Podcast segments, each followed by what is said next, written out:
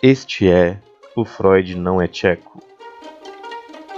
Podcast pela Insete Psicanálise. Com Henrique Thiago e Tabata Maranhão.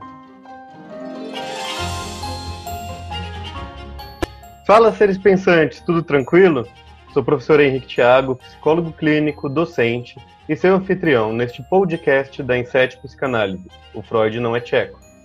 Este é o podcast para discutirmos sobre alguns temas da psicanálise. Cada episódio um novo tema, um novo pensamento, um novo conflito para vocês aí. Para me ajudar neste bate-papo, estou aqui com a minha amiga, diretora deste podcast, Tabata Maranhão. Olá, Henrique. Olá, seres pensantes. É, acho que no, nos próximos a gente já. Acho que já tô, todo mundo me conhecendo, então sabe que eu falo demais, que, que eu só me apresento, então tô aí pra gente entrevistar uma pessoa maravilhosa aí, para ah, todo mundo conhecer. Vamos conhecer então quem é essa pessoa. Primeiro vamos falar que neste episódio de Freud não é tcheco, vamos dizer, vamos pensar sobre o mundo mágico da imaginação. Para falar desse lugar que tanto visitamos quando crianças e que ainda hoje visitamos, mas com menor frequência. Em especial, falaremos como a imaginação é importante para a psicanálise. Para discutir conosco este tema tão sensível e acolhedor, e ainda apresentando a vocês os cofundadores da Inset Psicanálise, hoje estou aqui com a minha grande amiga e colega, Bárbara Vaz. Olá, seres pensantes, oi Henrique, oi Tabata, é sempre muito bom estar com vocês. Obrigado, Bárbara. Agora, um recadinho rapidinho. Para quem caiu de paraquedas, este é o Freud Não é Tcheco, um podcast que faz parte da Inset Psicanálise, um grupo de seis psicanalistas que amam a psicanálise. E temos como intuito trazer esta ciência para vocês de uma forma descomplicada. A Inset é uma empresa voltada a atendimentos clínicos em psicanálise e de fins acadêmicos, para desde o estudante de psicologia até o psicólogo ou psicanalista já formado, e também o curioso, que quer saber mais sobre essa ciência sem precisar bater a cabeça em textos carregados para mais informações, visite nosso site em www.inset.com.br ou siga-nos nas redes sociais Inset Psicanálise no Facebook, Instagram e YouTube. O Freud Não é Tcheco tem novos episódios semanalmente, todas as segundas-feiras, através das plataformas do YouTube, Spotify e Deezer. Se inscrevam em nosso canal e sigam nossa playlist. Acho legal também falar que, devido à pandemia de Covid-19, este episódio foi gravado à distância, seguindo as normas de distanciamento social. Ok? Então, novamente obrigado pelo seu tempo, Bárbara. Como seguimos nesses últimos episódios, faremos a mesma coisa. Vamos falar um pouquinho sobre você para os nossos ouvintes.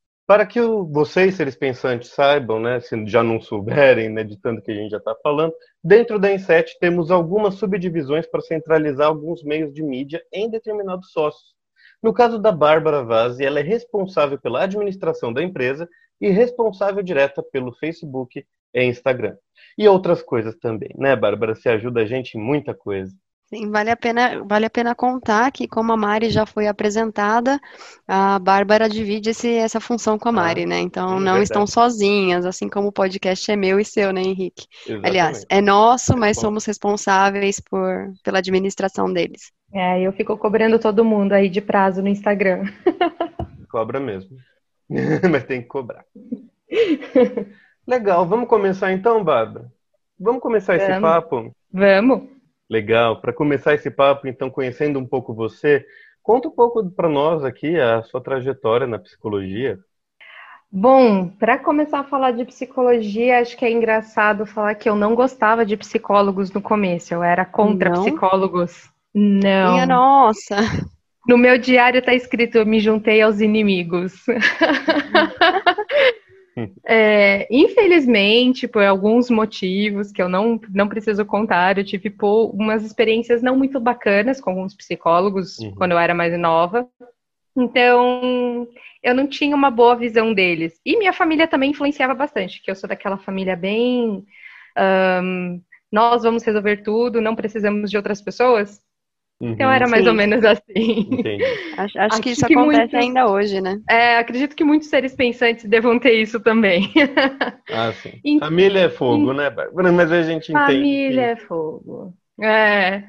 E, bom, No fim, por diversos motivos, eu fiz um semestre de secretariado executivo bilíngue. Okay. Respeito muito quem faz, só que não era para mim aquilo. Não, é e bem, bem ao vezes... contrário. É... Eu só ia comentar, Bárbara, que é, é, bem diferente, né? Secretariado executivo bilíngue. É bem específico, né? É. É, é que na época eu tentei fazer um outro curso que eu tinha desejo, que era comunicação social, e não fechou uhum. turma. Ah. E a faculdade me deu dois dias para escolher outro curso. Aí falei, que legal! Vamos lá, o que, que eu faço? Eu trabalhava mais ou menos com essa função, e aí eu falei, vai isso aqui, depois a gente vê o que faz da vida. Uhum. Fiz um semestre, passei, só para deixar claro para todo mundo, eu passei esse semestre, mas eu só não quis continuar o curso mesmo, tá porque eu percebi que não era muito a minha cara em relação à atividade, à profissão em si. Então eu tranquei, e aí eu voltei a pesquisar de novo quais cursos, aqueles testes vocacionais de internet, fiz vários por aí, e sempre caía comunicação social, medicina e psicologia. E psicologia estava sempre ali no meu encalço, eu falando, caramba, o que que acontece? Comunicação social não tinha fechado o turno. Medicina eu teria que fazer um cursinho. Minha mãe disse, não, você não vai fazer cursinho. E aí sobrou psicologia. Então eu me matriculei no curso com um pé super atrás, e foi quando eu escrevi no meu diário, me juntei aos inimigos, e fui para a primeira aula. E a primeira aula era da professora Fernanda Ronca, que por sinal é uma maravilhosa professora. Eu adorava ela, pelo menos. Gosto muito dela também. Se estiver ouvindo a gente, é... professora Fernanda, manda um salve aí. E era uma aula, tipo, fundamentos, história da psicologia, uma matéria que você olha e fala, nossa, o que, que é isso que eu vou ver? E então ela falou a etimologia da palavra psicologia. Aquilo me encantou muito por significar nada do que eu imaginava, e sim o estudo da alma. Então eu fui assistindo outra aula, outra aula, outra aula, fui me apaixonando, fui me apaixonando e terminei os cinco anos completamente apaixonada por essa área que é a psicologia. Perfeito, olha só. Foi uma história de amor digna de filme, né? Dá para conversar é, amor à segunda vista. Ah. É, eu acho que seria até interessante é, contar que a gente também se conheceu na faculdade, né? Todos nós. Uhum. É, eu, eu fui a primeira a conhecer a Bárbara, né? na época você também não tinha entrado, Henrique, você estudava de manhã. E, e a Bárbara é aquela pessoa que a gente pode, que é conhecida aí no meio acadêmico ou da escola como a nerd, né? Hoje todos somos, mas na época eu tinha uma birra com isso, porque eu falava, meu, por que, que essa menina quer falar todo o tempo da, da, da experiência dela e tal? E no fim foi justamente essa diferença e essa birra que também Freud explica, né? Essa, uhum. essa inveja que, que, eu, que eu sentia Aí é claro. da capacidade. É, também. É, dessa capacidade que a Bárbara tinha de, de estudar e de se expor que, que eu não conseguia na época, então então a gente acabou se aproximando e viramos grandes amigas. Verdade. A nossa primeira conversa foi até quase que uma discussão, né, tá? Sim, sim. E aí depois veio o Henrique, e aí estamos nós aqui agora juntos em sete, e Freud não é tcheco, quem diria? Né? Quem diria? ok. Legal, Bárbara. É, é, tão legal ouvir essas histórias, principalmente de quando a gente tem o nosso primeiro amor, no seu caso, o segundo amor, igual você mesma disse, né? É, é, bonito ouvir essa história. Obrigado por compartilhar com a gente. Nada. Pensando ainda no começo, né, da, da sua, do seu estudo de psicologia, qual lado você decidiu, das diversas áreas da psicologia, seguir, estudar, se especializar, trabalhar? Como que está hoje? Aí? Bom, psicanálise foi uma outra paixão que eu tive na vida. É, eu também tinha uma, um certo estigma com relação. É, estigma de senso comum, sendo bem sincera, que é aquela. Ah, Freud só fala de sexo, Freud, sei lá, Freud lá, lá, lá, enfim, aquela coisa que a gente ouve por aí. Freud é louco, enfim, e, ou que a gente não via muito sentido em psicanálise. Senso comum, gente, senso comum, seres pensantes. E aí, então, uh, eu lembro que a gente tinha aula com outra maravilhosa professora, Danielle John, que era sensacional as aulas dela, e foi quando eu descobri a minha outra paixão, que é a psicanálise. Mas eu também já tinha algo em mente na época, desde quando eu entrei na, na psicologia, que era a área de neuro. Sempre fui apaixonada pelo cérebro, sempre gostei de estudar sobre entender como funciona, o que, que acontece, o que não acontece. Então, a área de neurologia também era algo assim bem é, focal para mim. Eu já queria estudar aquilo. Ah, e... Legal falar também. É, a gente deu oi para professora Fernanda Ronca. Vou também dar agora oi para a professora Cláudia Ruge, responsável pelas aulas de neuro. Sensacional. Sensacional. Um beijo, professora, se estiver ouvindo a gente aí. Uma das únicas professoras que eu vi que não tinha nenhuma anotação para poder dar aula. Aquilo era incrível. Até hoje eu me admiro com isso. Não, vale, vale ressaltar para quem foi aluno dela ou quem vi, ou quem será aluno dela, é, que uma das coisas que mais me impressionou foi um dia que ela chegou na, na sala com uma pasta, o celular dela, um, o saquinho de giz e começou a desenhar o cérebro na, na lousa inteiro. perfeitamente, inteiro, sem precisar de uma cópia. Eu falei, meu Deus, o que, que é isso? Outro mundo, é, né? é realmente uma coisa impressionante. Eu olhava aquilo e ficava, nossa, eu quero chegar lá. Eu só não gostava de pintar o cérebro, mas até aí. É, pintar o cérebro foi meio difícil, mas, mas é muito legal ver como que ela conseguiu passar tudo isso pra gente, né? De, com bastante paixão também, né? Isso. Sim. Acho que estimulou ainda mais. E aí eu descobri que existe a área de. Existe, não existe, não. Existe ainda a área de neuropsicanálise. Então, meu foco agora está bem mais completo e ali. Então, onde que eu quero me especializar? Quero chegar até lá. Então, eu estou caminhando um passo de cada vez. Estou fazendo agora a pós em neuropsicologia. Depois a gente vai fazer outras coisas e a gente vai caminhando aí para chegar aos nossos objetivos. Não, você falou uma coisa, agora você vai ter que explicar. Sinto muito, Bárbara. Qual é a diferença entre neuropsicologia e neuropsicanálise? Explica pra gente aí. Olha, neuropsicologia tem o estudo do cérebro, suas funções, as doenças, que sejam elas emocionais ou físicas, mas a gente aprende também, tanto que, enfim, estudamos tudo, até imagens do cérebro a gente vai aprender. E no caso, a neuropsicologia, a gente vai estudar para auxiliar em todos os processos, até de reabilitação das pessoas, para que elas possam ter uma melhor condição de vida, independente dos problemas que elas possam ter, cerebrais, né? tanto emocional quanto físico. No caso da neuropsicanálise, já entra numa linha um pouco mais de estudo, é uma linha um pouco mais científica, não que a gente ignore, que seja ignorado uh, todas as partes físicas do cérebro, mas algumas condições mais emocionais são vinculadas a essa psicanálise para que você tenha um entendimento melhor de algumas doenças, de algumas sequelas, é, quais tendências que podem acontecer com uma pessoa que possa ter algum tipo de lesão cerebral. Então, ela não é tão fisiológica, ela é, mas não tão focada nisso, mas muito mais no quanto a psicanálise envolve. Podemos lembrar aqui que Freud era neurologista, uhum. médico neurologista. Então é. tem aí um embasamento junto com isso também. É, eu acho que é legal, né? Deixa eu ver se eu, se eu entendi o, o, que você quis explicar. É que a neurologia ela tem todo o estudo do cérebro, a parte fisiológica e de quais são as, uh, as disfuncionalidades do cérebro, mas que a neuropsicanálise vai olhar essas disfuncionalidades na ótica psicanalítica e não só na ótica da disfuncionalidade, né? Sim, sim. Porque, assim, na, neuro, na neuropsicologia, a gente tem uma visão um pouco mais uh, generalista na parte física do processo, não que a gente exclua o emocional. O emocional a gente também analisa, de certa forma, mas aí cada um segue a linha que quiser dentro do processo. Então, no caso da neuropsicanálise, vai só dentro da visão psicanalista do processo. Então, é uma mais uma ramificação, acho que afunila um pouco mais no dentro do, dos estudos e, e, de todo esse processo. Eu descobri agora na pós uma professora que tem essa tem esse contato, eu já sei alguém com quem eu quero conversar, deixa eu entender um pouco mais também e vamos aprendendo aí. Uhum.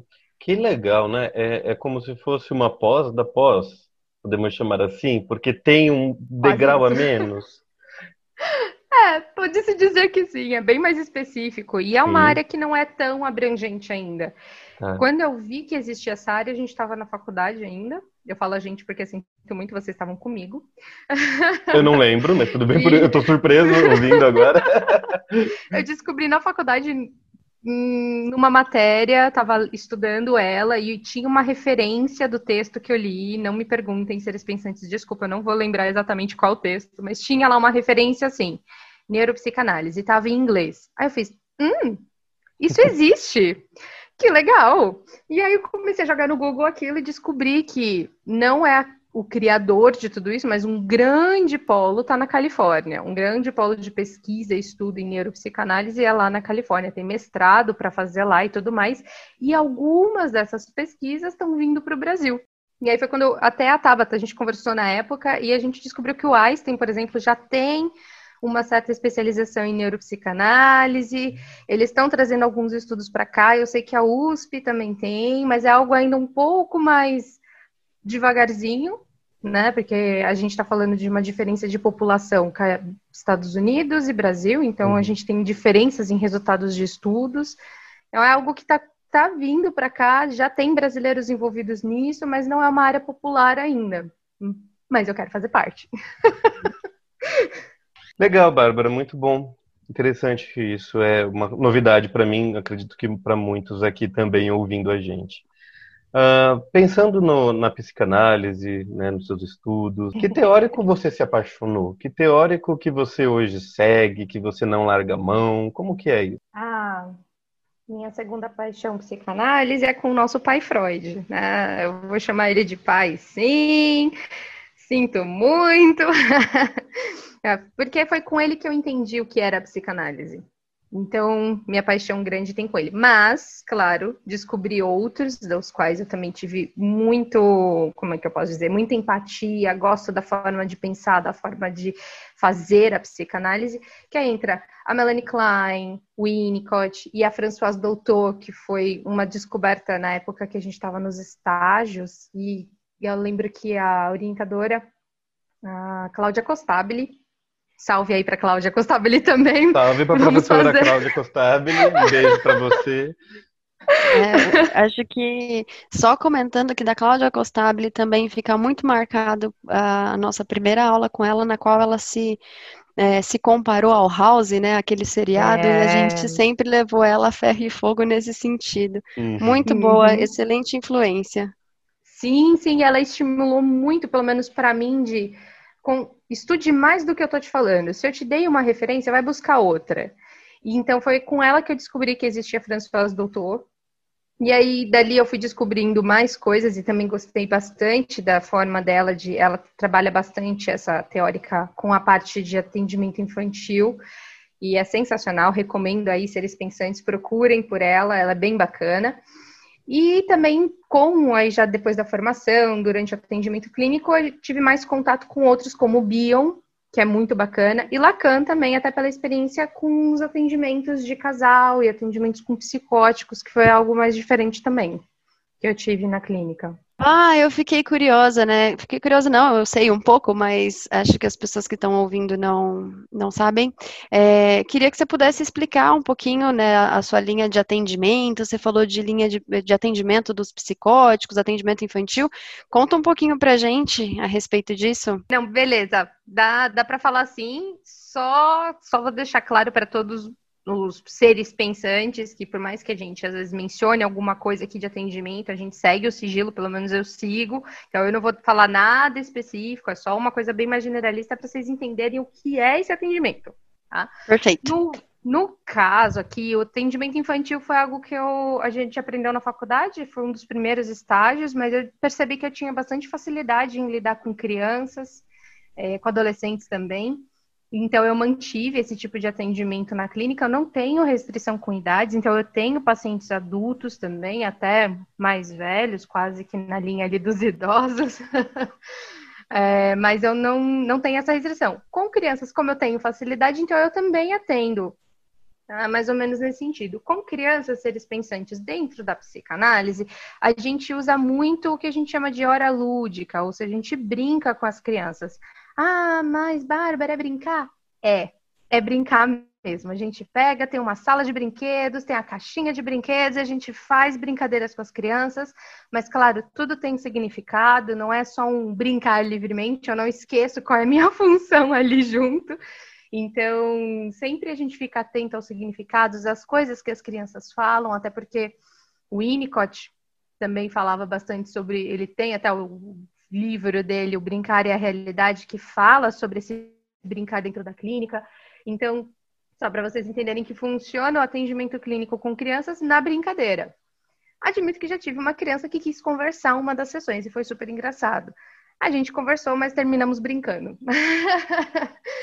Não é... tem muito como fugir da brincadeira, né? No fim das contas, Não. acho que até a própria conversa é uma, é uma brincadeira, ou a conversa seria a brincadeira dos adultos, digamos exatamente, assim. Exatamente, exatamente. Foi muito interessante aquele caso. É, bom, com relação aos psicóticos, já é um pouquinho diferente. O, inicialmente, o próprio Freud ele falava que na psicanálise não teria como atender os psicóticos por conta de uma dificuldade entre o, o, processo de amor transferencial dele com o analista, ou seja, uma dificuldade de simbolização, que é uma dificuldade entre o ego, que é o eu, e o mundo externo. Então, a, a subjetividade do psicótico ela é mais difícil de ser acessada. Então veio Lacan, um outro psicanalista, um pouco mais para frente, ele aprendeu junto com Freud e ele, na verdade, veio com a fala de que, ah, apesar da conversa e do diálogo com o psicótico ser um pouco mais concreto e não tão simbólico, e às vezes até um pouco delirante, na verdade, aquilo também era de certa forma, um símbolo de, da, da subjetividade do psicótico, só que apresentada de uma forma diferente. E foi aí, então, que ele uh, conseguiu descobrir uma relação entre analista e paciente, que seria essa amor, esse amor transferencial que o Freud tinha, ele chamou de erotomania. Então é um pouquinho diferente, mas ela também funciona. Então, para resumir bem, assim, para vocês entenderem, porque isso acho que pode ser um outro podcast para a gente gastar tempo e explicar, o psicótico ele é uma pessoa que tem essa dificuldade entre eu e o mundo externo. Então, ele tem uma lógica diferente, ele delira, ele inventa história com ou sem sentido, ele tem muita desconfiança da sua própria existência, do sentido da sua existência. Então, ele questiona muito, tem um pensamento muito filosófico, é, bem aprofundado, mas de certa forma acaba saindo um pouco de uma lógica normal, entre aspas, aqui, ou mais comum, acho que é melhor. E uhum. aí as pessoas acabam chamando os psicóticos de loucos. Mas não é loucura, porque loucura é o quê? Se somos todos um pouquinho, não? Sim. É, eu estava te ouvindo falar e eu fiquei pensando, eu falei, nossa, eu tenho, eu tenho umas reflexões profundas, eu tenho uma veia filosófica, eu acho que as pessoas, né, os ouvintes e seres pensantes vão falar, pera, então eu sou psicótico, então calma, gente, não é assim que se você chega num, num diagnóstico, não é assim não. que você chega numa compreensão, mas Acho que é que ah, deve ter assoprado um pouco aqui. É, desculpa aí todo mundo, mas vamos lá. Eu acho que é interessante a gente retomar isso num, num outro momento. Todos esses termos técnicos que você falou, eu acho que vale a pena a gente abordá-los com maior propriedade em outros episódios, né, Henrique? Eu, com certeza. Eu estava ah, pensando sim. isso, inclusive, é um tema tão extenso, a Bárbara fala tão bem sobre ele. Vamos marcar um outro podcast para pegar mais detalhes sobre este tema que é, é bem complexo. Vamos tentar é. deixar ele mais descomplicado para os seres pensantes, né? Mas muito claro, obrigado, claro. Por, muito obrigado por, por ter apresentado, né? Pelo menos dado essa palhinha para a gente agora sobre os psicóticos, sobre Lacan. Isso é muito legal. Não é todo mundo que, que tem é, é, esse conhecimento, né? Então é legal passar isso adiante mesmo. Obrigado. Mas Nada. Só, pode falar, só, pode comentar. só complementar aqui, seres pensantes, quem quiser já ler alguma coisa até a gente ter esse podcast mais para frente, tem dois livros que eu recomendaria, quem quiser tem interesse. Tem um que se chama O Caso Schreber, que é um caso super famoso de um psicótico. E esse Schreber, por acaso, escreveu um livro quando ele estava em surto psicótico que é sensacional, é bem complexo de entender, porque lembrem, é um psicótico no meio de um delírio escrevendo, uhum. mas é bem interessante, se chama Memória de um Doente dos Nervos. Esses dois livros, então, o caso Schreber ou Memória de um Doente dos Nervos, são bem interessantes para quem quiser começar a entender melhor o que seria um psicótico, tá bom? Bem então, legal. só uma dica aí para os seres pensantes, vamos é pensar um pouco. É isso aí, já, já vão lendo, porque quando a gente discutir, vocês já estão na ponta da língua com esses livros aí. Beleza? Ô, Bárbara, voltando aqui a, a, pensar um pouco sobre você. Não é pensar nada, a falar sobre você, né? Expor um pouco aí do seu conhecimento também, é, da sua história de vida. Uh, uhum. Atualmente você trabalha na clínica ou mantém um outro vínculo de trabalho em outro, outra área? Bom, até o finalzinho de 2019 eu trabalhava em RH. É, trabalhei por bastante tempo, na verdade, aproximadamente uns sete anos na área de recursos humanos, treinamento, recrutamento, etc. É, hoje eu estou na Inset, hahaha. e, mas desde a minha formação, uh, eu me formei na metade de 2015, então no início ali de 2016, quando eu já estava com meu CRP, eu comecei a atender o, na clínica particular e fui atendendo desde então. Eu meio que tinha os dois trabalhos, né? Podemos dizer assim, tanto a é. RH quanto a clínica. Mas agora eu estou completamente dedicada à psicologia em si. E aí, esse ano a gente agora começou o processo aí da Inset e vamos seguindo. É um, uma outra coisa bem legal. Legal que você comentou, né, que hoje você está trabalhando conosco aqui na Inset Psicanálise. Vamos então pegar esse gancho e fazer a pergunta que a gente está fazendo para todos os cofundadores da Inset. qual a sua motivação principal para entrar nesse grupo e trabalhar com a gente? Bom, minha grande motivação envolve meu desejo de estudo. Como a Tabata falou, eu sou uma nerd, sinto muito seres pensantes, eu sou bem nerd mesmo. é, eu gosto de estudar, mas eu também gosto de ver possibilidades naquilo que eu estudo. Então, um dos nossos grandes objetivos como a Inset é a gente poder trazer possibilidades para a psicanálise, fazer ela de uma forma descomplicada é, e a gente tra trazer melhorias, quem sabe, vou falar aqui de uma forma até mais utópica, que a gente tem esse pensamento aí. Então, uhum. a, a Inset e o meu desejo de participar disso vem né, com esse desejo de vamos fazer mais, vamos entender mais, quero explorar mais. E claro, fazer isso junto com pessoas que me inspiram, como todos vocês, Henrique Tabata, oh, Mariana Flávio e Leliane, claro, que é a grande inspiração de todos nós. o Flávio ainda as pessoas não conhecem, né? Conhecerão aí no próximo episódio. Eu também, ninguém conhece, só sabe que eu tô aqui no, no podcast, mas logo, logo já sai ah, a, a, quem, quem somos nós. E até mesmo o Henrique, né? O Henrique só tá apresentando e até agora não falou nada dele, mas a gente tem uma surpresa para o final dessas apresentações. Não hoje, mas o último podcast dessa série de lançamento de apresentações vai ser com o Henrique, então vai ser bem, bem especial. É isso aí. bem, se bem acho que o pessoal já tá percebendo como que eu sou meio bobo, falo umas besteiras, então na, nenhuma novidade no, no, último episódio dessa série. Mas é isso aí, Tabata. Obrigado por lembrar os seres pensantes que ainda tem gente para conhecer, né? Uhum. Bárbara, muito bom. Estou gostando muito. Mas vamos falar um pouco agora sobre o mundo da imaginação?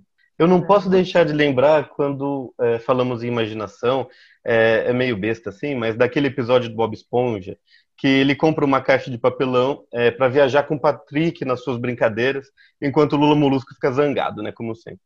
A imaginação é tão importante que diversos desenhos, inclusive o Bob Esponja, trazem as alegrias de se imaginar. Muitos desenhos, né? Eu trouxe esse porque é o primeiro que me vem na cabeça, é perfeito. Para mim, Bob Esponja é o melhor desenho já criado no planeta, mas enfim. Uh, Bárbara, como estamos então, né, fazendo todos esses episódios aqui da série de apresentações do Freud no é Tcheco, a gente escolheu um tema para te apresentar e este tema tem muito a ver com você.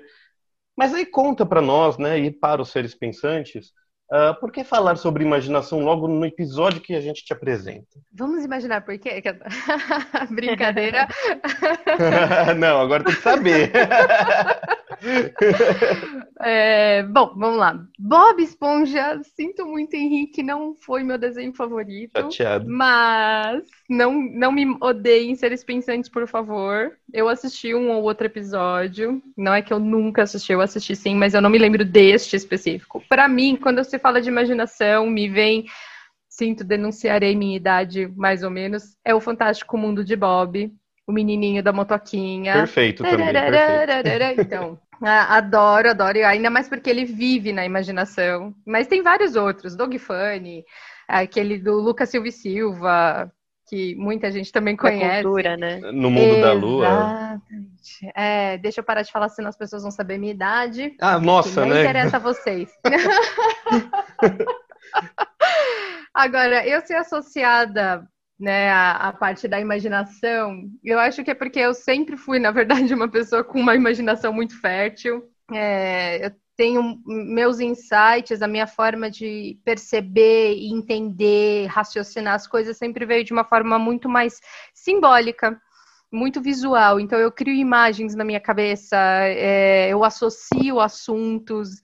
É como eu até brinquei, já, já imaginem comigo, minha cabeça é como se fosse uma pasta ali do Windows que tem várias pastas com vários temas e subpastas e várias subpastas tem várias imagens e vários textos e essa, então, é um pouquinho a minha cabeça.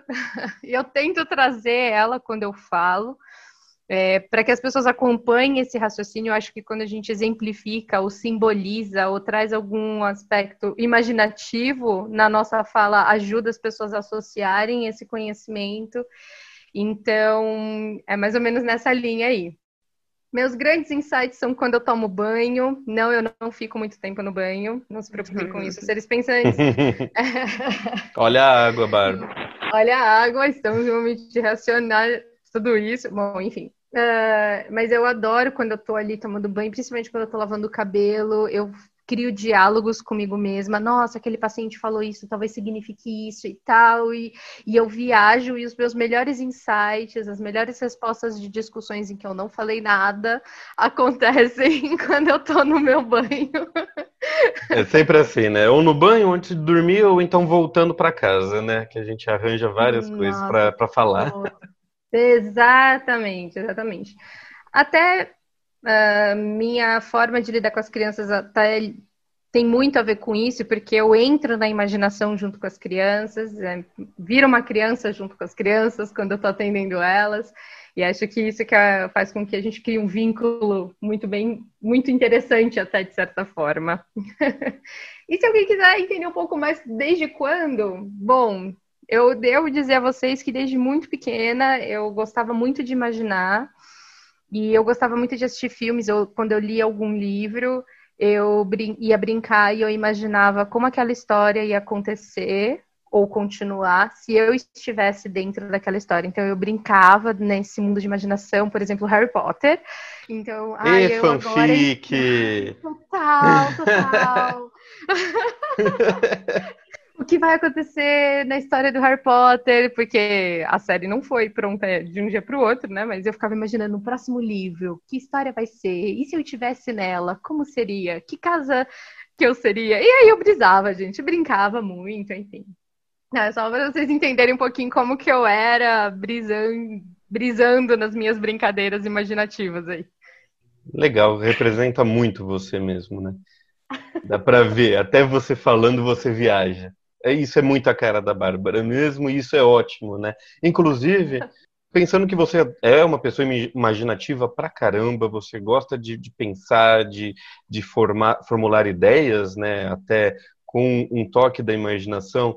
Como que é, como que você faz uso da imaginação dentro do processo analítico? Bom, eu tenho duas experiências, eu não, como eu disse antes, gente, dentro do sigilo, eu não vou expor muita coisa, só detalhes estritamente específicos. Bom, uh, teve um paciente que me perguntou diretamente como é que eu sabia o que perguntar para ele durante a sessão. Aí eu virei para ele e falei, bom, como que eu vou explicar isso, né? E aí eu criei uma imagem na cabeça e falei, ó, pensa aqui comigo. Imagina que a gente está aqui conversando na, na sessão e cada assunto que você fala cai uma fita de cetim do teto branca. Aí falou, nossa, então, é, ué, fica a sala cheia de coisas, porque 50 minutos, seres pensantes, tem muito assunto a ser falado. Então, imagina a sala cheia de fita branca caída do teto, aí você olha para aquilo e fala, cara, que assunto que eu vou, intervenção, qual que é o assunto chave de hoje, né? Porque normalmente tem um, é meio que temático, assim, as sessões. E aí, então, tem algo, em algum momento, que o paciente fala e cai uma fita vermelha. Aí eu olho e falo, hum, é você. Aí eu pego aquela fita vermelha e puxo. Esse puxar aqui, que eu estou representando na imaginação de vocês, seria uma intervenção minha ao paciente, uma pergunta que eu faço para ele relacionada àquele tema. E aí então eu dou a fita para ele e falo: Ó, oh, é isso aqui, e aí, vamos falar disso? E a, a sessão acontece. Então, essa foi uma, uma experiência que eu tive de explicar de uma forma simbólica. Mas já tive outro também que, durante o banho, eu tive um insight sobre um paciente, um caso, e foi uma imagem bem interessante. A percepção que eu tinha do que ele também me trouxe sobre quem era ele no mundo, como que ele lidava com esse mundo, como ele interagia com esse mundo. E eu trouxe depois na sessão para ele essa, esse insight visual. E ele entrou nesse insight junto comigo e completou bastante coisa dentro dessa imagem e a gente compartilha até hoje. E a gente até, eu até brinco às vezes na, na nossa supervisão que eu falo tem o, o, mundo de plumas, imaginem um chão cheio de plumas flutuando, então é mais ou menos isso, tinha isso também, que aí eu falo que é quando eu briso demais, eu tô no meio das plumas, tem muito conteúdo, muito assunto. Volta, verdade, Bárbara, vamos voltar. Mas é mais ou menos assim, e é muito importante dentro do processo analítico isso. É sim, ou se é, porque você está usando da criatividade, né? Para achar meios de explicar certas é, é, intervenções, até, até para criar estas intervenções, né? Muito legal. É.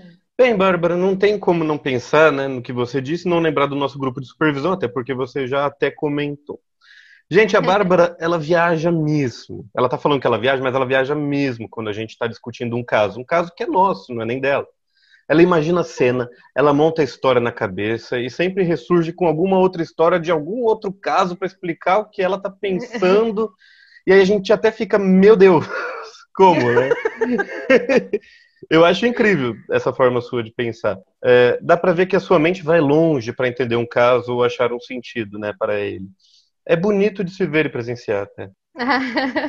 É, eu acabo viajando mesmo, mas sempre seres pensantes não é uma viagem louca, brisante, não é isso. São viagens em que são conteúdos associados. Isso é uma coisa bem interessante. A imaginação, é, ela não é uma coisa sem sentido, como às vezes alguém pensa. Ai, mas os sonhos. Quero ver Freud explicar esse meu sonho. Tem sentido, sinto muito, sim.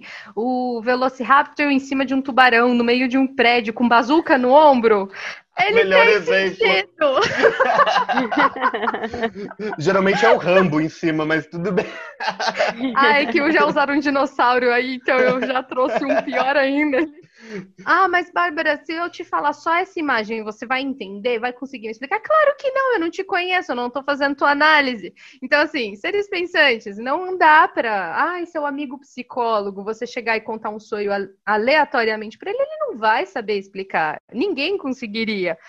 A gente precisa saber e conhecer o nosso paciente. Então, os sonhos, eles são um grande exemplo disso, claro.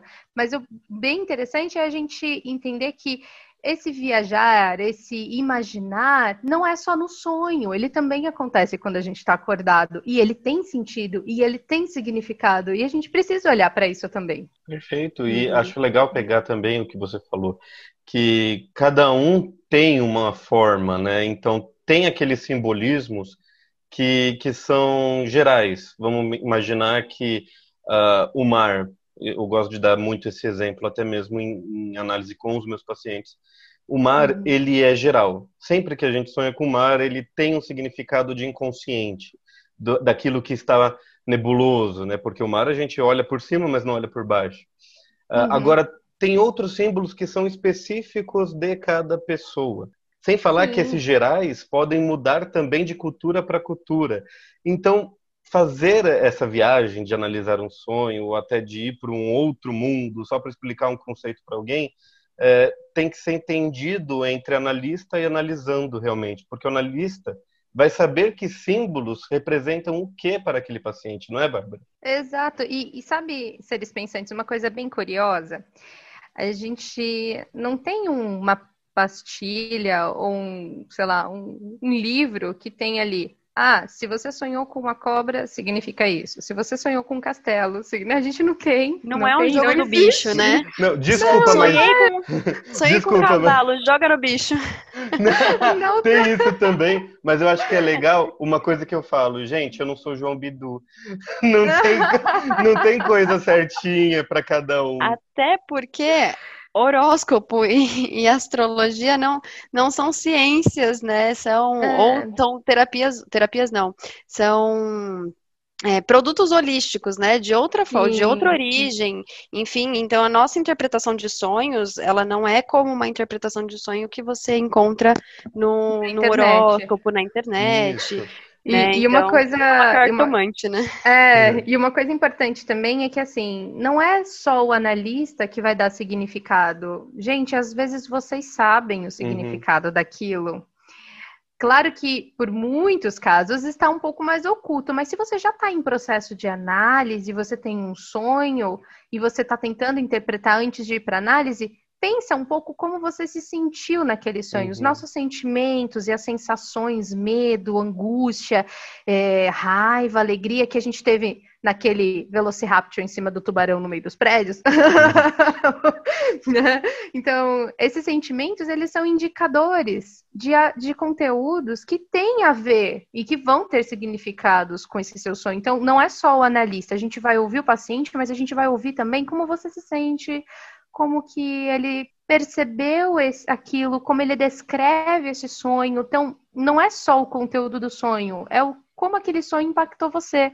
É, tem muito mais significado. Então, às vezes, durante uma interpretação de sonhos, é bem comum acontecer em alguns casos, é, eu pergunto muito para o meu paciente, mas o que você pensou sobre isso?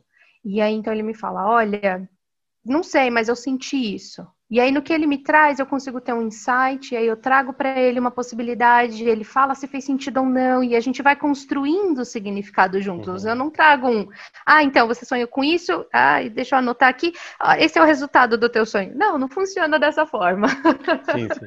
Bem, de novo, né, Bárbara, a gente tem mais assunto para um outro podcast. Olha só como é, esse assunto verdade. dos sonhos vai render, né? Você está convidada já para o próximo sobre isso. Enfim, escalada, não é nem convidada, está escalada. Vamos sonhar, seres pensantes, vamos sonhar. É isso aí. Você vai falando, Bárbara, eu fico pensando, é, para mim faz muito sentido o quanto a, a, o sonho, a imaginação também está ligada com a arte, né? E tem uma, uma, uma peculiaridade sua que eu acho que seria interessante todo mundo saber. Então, você concorda com essa, com essa associação que eu fiz da imaginação e criatividade ligada com a arte? Ou, eu estou falando, estou viajando aqui, estou brisando, como vocês falaram muito? Não, não, não, não tá viajando, não, não tá perdida nessa imaginação. Faz sentido sim, Tabata. É, seres pensantes para vocês saberem. Sou pianista, toco desde os meus seis anos de idade. E é uma experiência que eu tive o grande prazer de ter na minha vida. Ainda toco hoje, claro, com um pouco mais de contimento. Eu não saio tocando assim em qualquer lugar, mas eu adoro um piano. é, ainda mais por saber que o piano é uma forma de eu poder expressar sentimento com as minhas mãos nas teclas e com os meus pés nos pedais. Então é uma experiência bem diferente. Quem toca algum instrumento, seja ele qual for, vai ter é, essa experiência também. Então, a arte tem muito a ver com isso. Para mim, acho que isso me ajuda a associar. Eu gosto muito de escrever também. Acho que a escrita é uma outra forma minha de expressar bastante. Então, eu, às vezes eu escrevo um texto, às vezes eu estou escrevendo um poema, às vezes é só um conto ou um dos livros que eu estou escrevendo. e aí a gente vai Dessa forma, a, essas expressões e projeções a, de uma forma artística são realmente bem interessantes e tem bastante por aí. Você falou de tocar piano, né? Eu, eu sempre quis, uma das minhas grandes frustrações na vida é não tocar nenhum instrumento, não cantar e principalmente não saber desenhar. Né? Então, ah, eu adoraria cantar com a minha voz de barulho. Sou super frustrada, mas assim, sou, sou frustrada, mas isso não, não rege a minha vida. Apesar de eu ter feito parte do coral da igreja, quando eu ah. frequentava a igreja quando eu era criança, mas enfim, isso não vem ao caso. É, você acha, você diria que piano é, um, é, uma, é um instrumento difícil de se tocar? Como que você aprendeu isso? Bom, o piano ele é um instrumento que, na verdade, não só o piano, gente, qualquer instrumento ele vai te exigir sim bastante prática, bastante determinação, porque não é uma coisa simples você usar as duas mãos e os pés ao mesmo tempo e de formas diferentes, em ritmos diferentes. Aí você fala, ah, o que está acontecendo aqui? Então, ele é um instrumento, qualquer instrumento, na verdade, tem o seu nível de dificuldade, vai depender do quanto que você quer se dedicar àquilo. É, então, eu aprendi a tocar com a minha avó. A, a minha avó materna, ela sempre quis aprender piano, mas ela já era mais velha na época, ela tinha já uns 40 e poucos anos, quando ela até assistiu uma apresentação de uma pianista muito famosa chamada Marina Brandão. E aí ela decidiu, vou fazer piano. Então ela foi para um conservatório, se inscreveu e tudo mais, só que eles disseram: olha, você só vai se formar nesse conservatório se você também tiver o seu colegial. Como minha avó só tinha feito até a quarta série, ela teve que fazer supletivo. Aí ela se formou no mesmo ano no supletivo e no conservatório. E eu tava no dia da formatura dela, das duas, né, por acaso. e foi muito especial aquilo, porque ela se dedicou muito, ela quis muito aprender e ela ensinou todos os netos, é, incentivou seus filhos a aprenderem também, ensinou um monte de gente. Ela dava aulas de piano e ela até dizia. Eu não nasci para ser uma grande intérprete de salões e tudo mais, eu nasci para ensinar. E foi com ela que eu aprendi o piano, depois eu continuei estudando em conservatórios também. E ela foi uma grande inspiração para mim em relação à arte. Ela tinha muito isso nela. Ela ganhou prêmios na parte de escrita, que ela escrevia poemas. Eu tenho até um livrinho em casa com poemas que ela escreveu. É, ela fazia quadros, ela pintava quadros, ela costurava e ela ensinava isso e incentivava muito as mulheres a aprender alguma coisa. Uhum. Isso era uma outra coisa dela. Mas. É... E ela até me ligou na época que eu estava na faculdade, ela já tinha uns seus 60 e poucos anos e falou: Oi, deixa eu te contar, eu vou entrar na faculdade também, eu vou fazer pedagogia. Aí eu, quê? Caramba! Como assim? E uma experiência muito incrível que eu tive com ela, de ver a formatura dela, de acompanhar ela, e por acaso o projeto de TCC dela era sobre incluir a música nas escolas. Que legal, como, interessante, como hein? Isso, e, e como isso ajudaria, incentivaria as crianças a se desenvolverem melhor cognitivamente. Então, ela foi uma mulher que me inspirou muito, muito mesmo. Infelizmente, ela já é falecida, mas para mim, é, esse exemplo dela é uma coisa que ficou marcada de uma forma, ela é uma grande inspiração para mim. Que bonito, né, Bárbara? Linda história. Novamente, uma grande história, né? Para mostrar a sua paixão, a sua vivência dentro da, da psicologia, da psicanálise. É, é, muito legal como é simbólico tudo, né? Que você está contando para gente. Nada é. é, ah, porque eu quis. Não, tem uma história linda por trás. É muito legal. Obrigado por compartilhar isso com a gente. Foi nada. Obrigado para sua avó também por ter é, insistido em tudo, né? Sim, é um, um, grande exemplo, né, de, de persistência, perseverança, determinação. Não é fácil voltar a estudar depois de uma certa idade, né? Então, uhum. isso, isso é importante. Muito legal. Uhum. Sim é muito profunda, né, essa história que a Bárbara comentou e, e, e, mexe com a gente. Eu acho que um outro assunto que mexe também, que seria interessante lembrar, você podia contar também para as pessoas, Bárbara, a respeito da nossa experiência no, no hospital, quando a gente levou o teclado, né, e você tocou para os pacientes lá da UTI. Ah, verdade. Você trouxe uma história, realmente foi muito legal. Até eu tinha virado o nosso projeto na época. Então, é, seres pensantes, eu e a Tabata Henrique estudamos todos juntos. E eu fiz estágio na área hospitalar junto com a Tabata na época. E a gente tinha que fazer um projeto durante o estágio ali dentro do hospital. E surgiu a ideia de trazer música para o hospital. Então, a gente levou um teclado, a gente conseguiu o teclado, e a gente tocava toda quinta-feira à tarde o tecladinho lá por uns 40 minutinhos.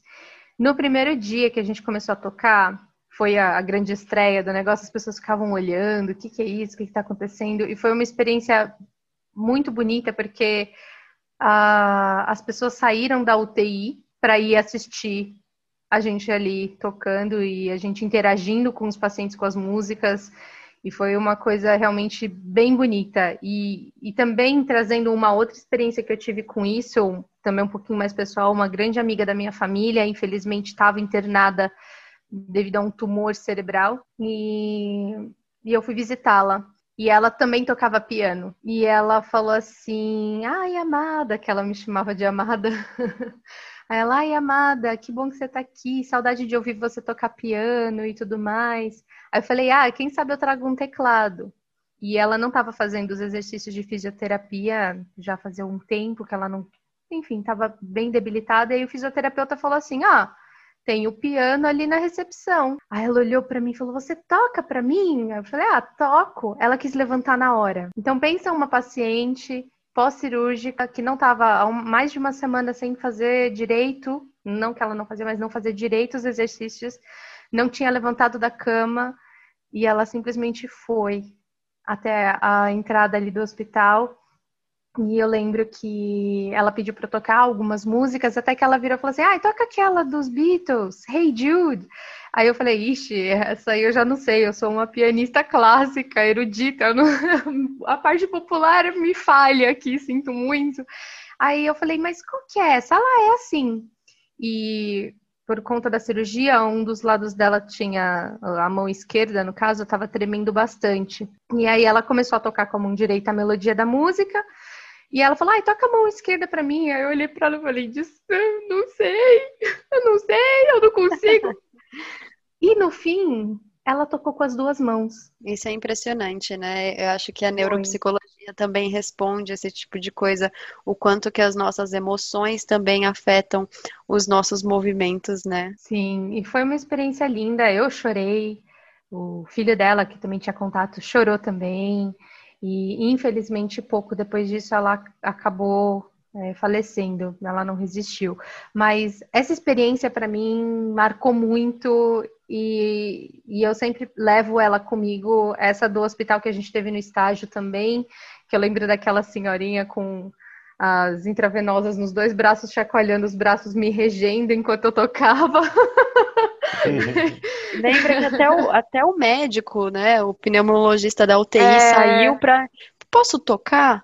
O médico sentou no, no, colocou lá e todo mundo assistindo, é, os, os, recepcionistas, os enfermeiros que, enfim, estavam mais tranquilos conseguiram assistir. Então, acho que tudo isso também traz um pouco de naturalidade ou um pouco de humanidade para um, um ambiente hospitalar que é bem é, muitas vezes é quase que desumano, né? Porque você vai perdendo uhum. a sua identidade, você deixa de ser isso. uma pessoa e passa a ser o paciente do uhum. leito. Uhum. Então, isso faz com que as pessoas resgatem a, a, própria identidade, né? Então, isso é muito bom. Muito legal. Sim. É legal, né, gente, também frisar que, que a gente aqui da, da Inset Psicanálise, nós temos uma forma de fazer a psicanálise clinicamente menos quadrada, que apelidamos de assimilação criativa. E o próprio nome já traduz isso, né, gente? A criatividade, imaginação e arte se mergem na análise. O que a Bárbara está nos contando exemplifica muito como fazemos a psicanálise. Esta história exemplifica muito. Era um estágio de hospitalar, mas ali estava já a Bárbara que a gente conhece, ali já estava a Tabata que a gente conhece. É, e o Henrique, que vocês ainda não conhecem, mas enfim, né, é o nosso jeito. O Grupo Inset, inclusive, tem o objetivo de trazer estas informações ao mesmo tempo que conversa com você, ouvinte. Então, deixe aqui no YouTube seu comentário, pergunta, dúvida ou ideia para novos temas. Se você está no Spotify ou em outro streaming, mande uma mensagem em uma de nossas redes sociais. Adoraremos responder você. Hum. Bárbara, continuando. Para finalizar, uma hum. ótima ah. pergunta. Ah, ah. ah, é ah vai ter mais vezes. Calma, vai ter mais vezes. Mas vamos lá, vamos para a última boa pergunta. Certo. Você acha que a psicanálise é uma forma de arte? Nossa, que pergunta simbólica, né? Que coisa.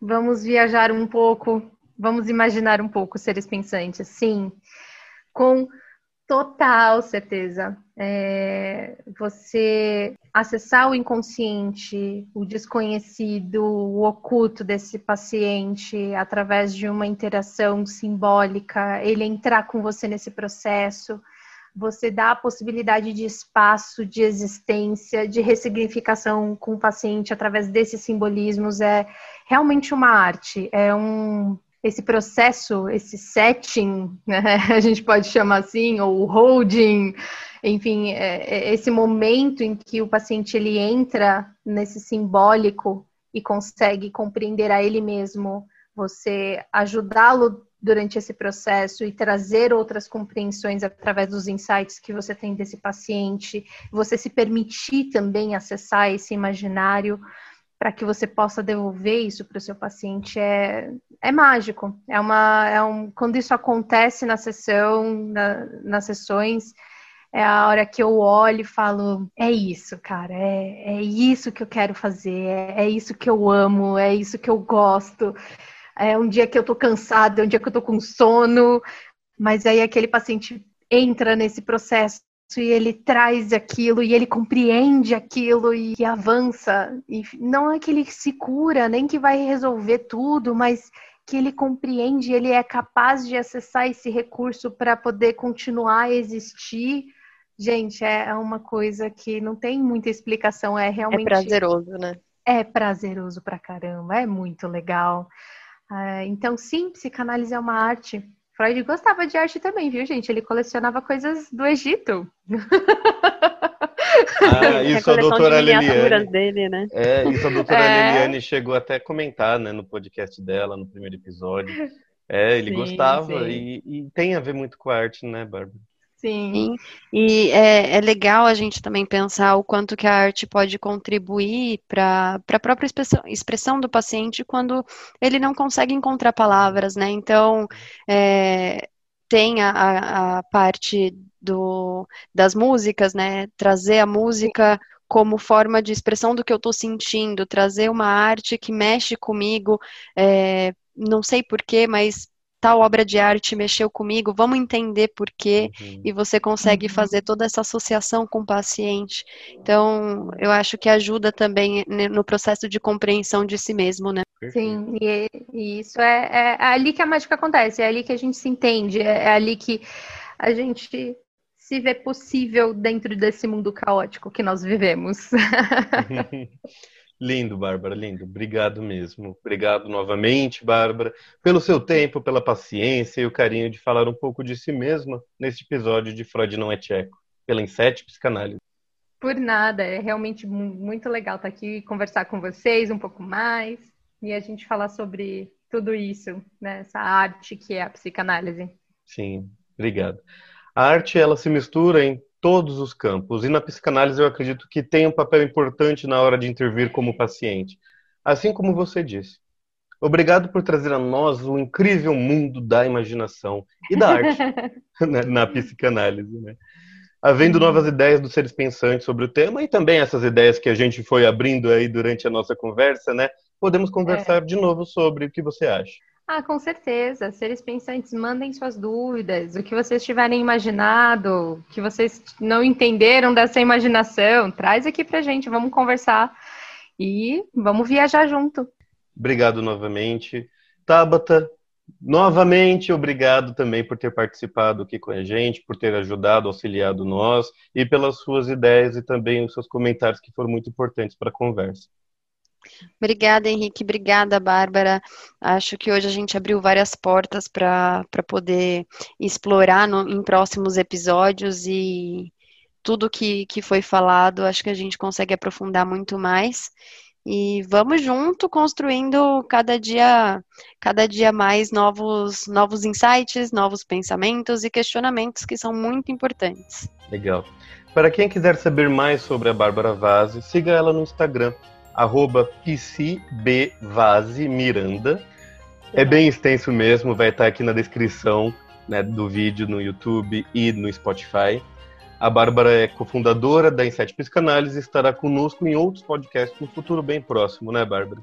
Caso tenha se interessado pelo nosso trabalho, visite nosso site em www.inset.com.br e nas redes sociais. Todos os links, inclusive para as redes sociais da Bárbara Vaz, estão na descrição do YouTube e do Spotify. Muito obrigado por terem ouvido até aqui este episódio de Freud Não é Tcheco. Até semana que vem. Um abraço um beijo e vários insights com a Inset. Tchau. Dá tchau, gente. Dá tchau, gente. Tchau. Dá tchau, gente. tchau. Ficou ótimo. Esse seu dá tchau virou vinheta, tem que ficar em todos. Tem que ficar, tem que ficar.